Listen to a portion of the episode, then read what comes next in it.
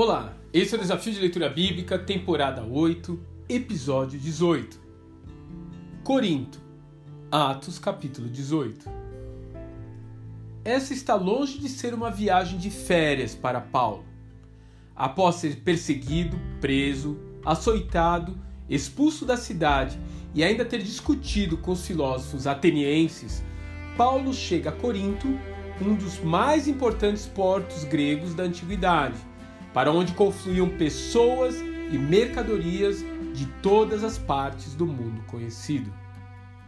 O cartão de visitas da cidade, porém, inclui o culto a Afrodite, ou Vênus, deusa do amor, cultuada por cerca de mil prostitutas cultuais, ou seja, sacerdotisas que recebiam ofertas à deusa em troca de favores sexuais.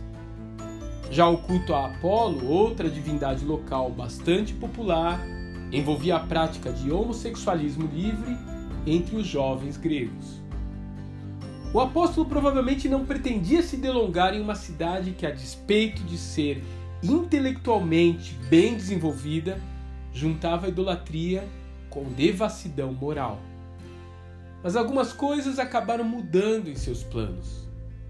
Afinal, é ali que ele conhece um casal que compartilhava do mesmo ofício de fazedor de tendas e acabam sendo seu suporte naquele lugar confuso.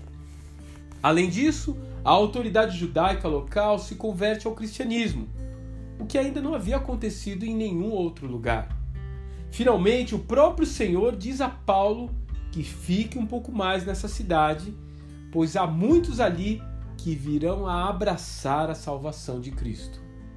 Surpreendentemente, o plano de Deus para aquela cidade resultou na implantação de uma grande igreja em um dos pontos mais estratégicos da Ásia Menor.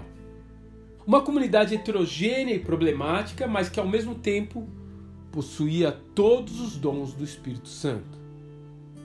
Essa diversidade e contraste inspirou o apóstolo a criar uma metáfora sobre o corpo de Cristo, em uma das melhores formas de se compreender o conceito de igreja.